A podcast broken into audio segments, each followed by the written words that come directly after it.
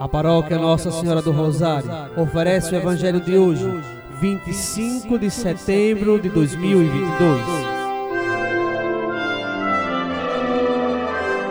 Proclamação do Evangelho de Nosso Senhor Jesus Cristo, segundo São Lucas, capítulo 16, versículos do 19 ao 31.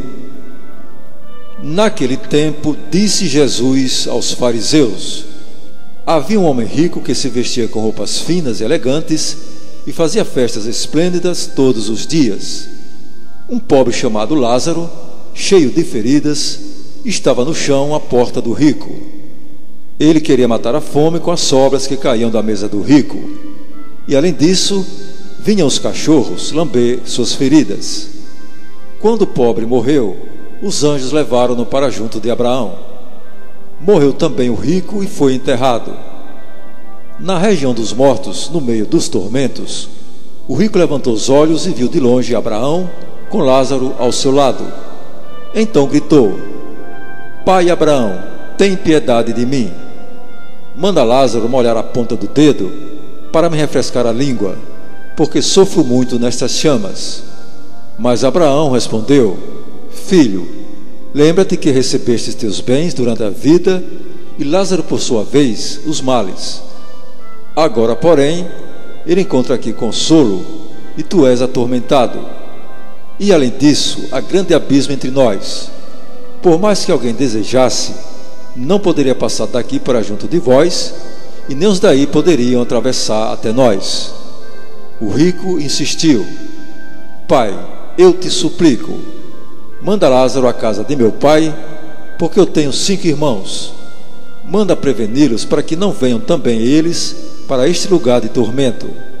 Mas Abraão respondeu: Eles têm Moisés e os profetas, que os escutem. O rico insistiu: Não, pai Abraão, mas se um dos mortos for até eles, certamente vão se converter.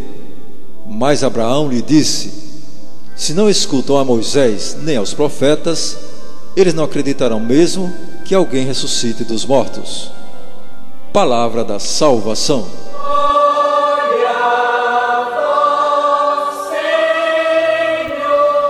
Amados irmãos e irmãs, Jesus chama a nossa atenção sobre a importância de nos preocuparmos com aqueles que necessitam de nós. O rico desta parábola ignorava o pobre, perdendo assim a oportunidade de alcançar, através da caridade, a vida eterna. É interessante percebermos que o pobre, apesar de suas necessidades, não reclamava da vida, o que nos mostra que ele tinha total confiança nas promessas de Deus é o que muitas vezes falta em nós: confiar nas promessas de Deus. Quando nos desesperamos, é sinal de que ainda não acreditamos nessas promessas.